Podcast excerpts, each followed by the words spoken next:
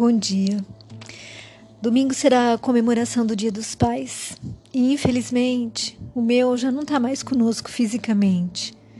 Mas eu o sinto em vários momentos, na falta que ele faz na minha vida, nas lembranças que teimo enxergar, enxergar a minha memória e fazem com que eu me enterneça, me emocione, na sensação de receber dele um abraço quando meu pensamento busca. Muitas vezes ele está presente nas frases que eu repito, na semelhança que eu vejo entre nós dois, em seus exemplos, no seu violino, nas músicas que cantava, em meus sonhos ou, ou viagens astrais. Eu vejo fotos antigas para matar as saudades e costumamos relembrar em família situações engraçadas vividas juntos como aquela que sempre repetimos, onde ele estava com febre, sentindo-se indisposto, com tosse. Então me falou: Filha, faz um arroz doce igual ao da sua irmã, que será o último que vou comer. Acho que vou morrer. Bom, diante das palavras dele, logicamente eu fiz rapidamente o arroz doce e o mediquei com aqueles remédios, né, que usualmente nós temos em casa. Bom, aí a febre baixou, a disposição voltou. E ao sentarmos para almoçar, eu coloquei no seu prato uma sopa. Afinal, é a comida mais apropriada para um doente, né? E para nós, eu coloquei sobre a mesa as travessas com a feijoada. Ele então falou: Você tá maluca? Leve essa sopa embora, eu quero um bom prato de feijoada. Bom, todas as vezes que comemos arroz doce ou feijoada, damos boas risadas, porque lembramos, né, desse fato. E eu tenho algumas recordações menos felizes, mas para que relembrá-las? Onde me levarão? Deus me deu a graça de ter o meu velhinho querido como pai. E na balança de nossa jornada, as alegrias superaram qualquer tristeza. E existe um texto de Fabrício Carpinejar, que é poeta, cronista e jornalista brasileiro, chamado Todo filho é pai da morte de seu pai, e que nos diz assim: Há uma quebra na história familiar onde as idades se acumulam e se sobrepõem e a ordem natural não tem sentido.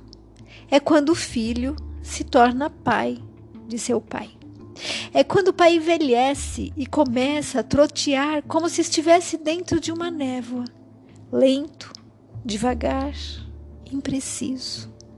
É quando aquele pai que segurava com força nossa mão já não tem como se levantar sozinho. É quando aquele pai, outrora firme, intransponível, enfraquece de vez e demora o dobro da respiração para sair do seu lugar. É quando aquele pai que antigamente mandava e ordenava, hoje só suspira, só geme, só procura onde é a porta e onde é a janela. Tudo é corredor, tudo é longe.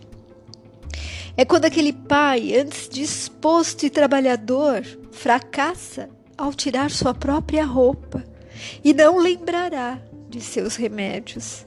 E nós, como filhos, não faremos outra coisa senão trocar de papel e aceitar que somos responsáveis por aquela vida.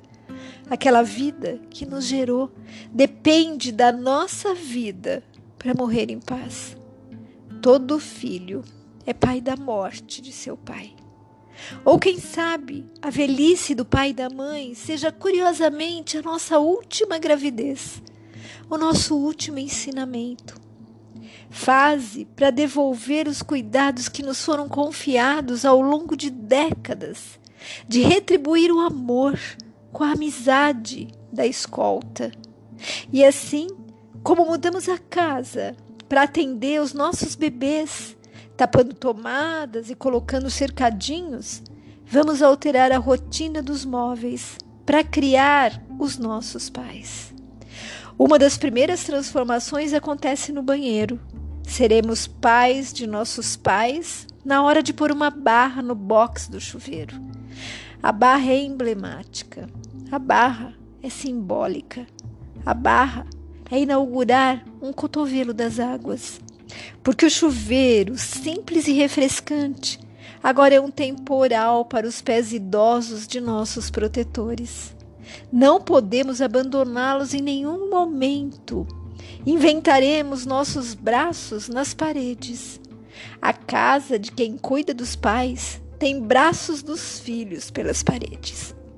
Os nossos braços estarão espalhados sob a forma de corrimões, pois envelhecer é andar de mãos dadas com os objetos.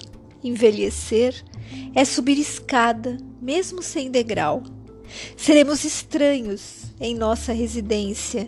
Observaremos cada detalhe com pavor e desconhecimento, com dúvida e preocupação. Seremos arquitetos, decoradores, engenheiros frustrados. Como não previmos que os pais adoecem e precisarão da gente. Nos arrependeremos dos sofás, das estátuas e do acesso caracol. Nos arrependeremos de cada obstáculo e tapete. E feliz do filho que é pai do seu pai antes da morte.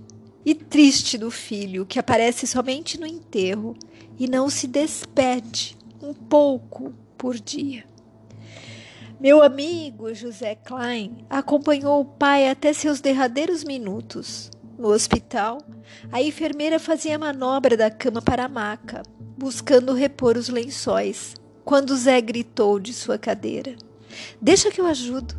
Reuniu suas forças e pegou pela primeira vez o seu pai no colo. Colocou o rosto de seu pai contra o seu peito. Ajeitou em seu ombro o pai consumido pelo câncer, pequeno, enrugado, frágil, tremendo.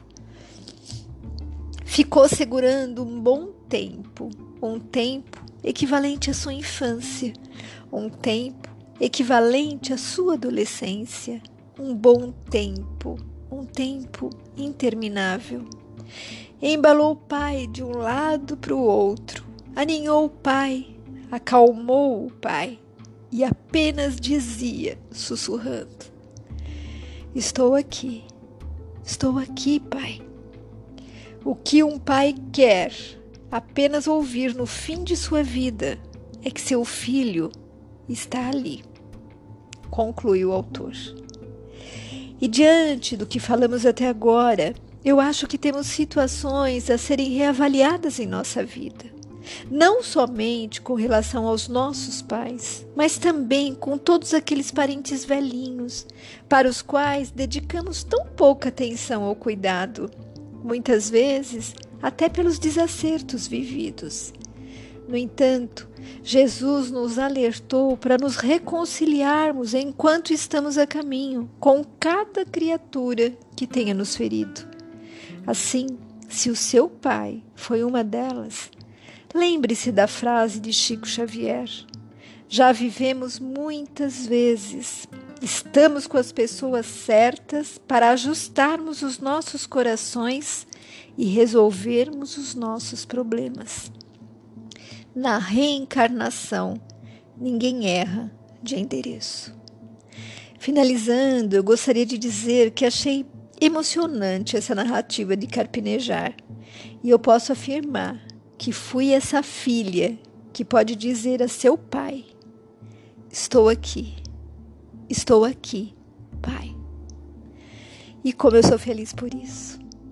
Eu nunca serei suficientemente grata a Deus por Ele ter nos reunido.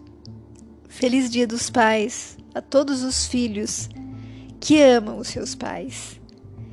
E que esse dia dos pais possa ser um recomeço para aqueles que estão afastados dos seus, por querelas, por desacertos, por discussões bobas. Repensem a vida, repense essa relação com o seu velhinho, com o seu pai. E voltem a ser felizes juntos. Fique com Deus. Beijos de quem se preocupa com você.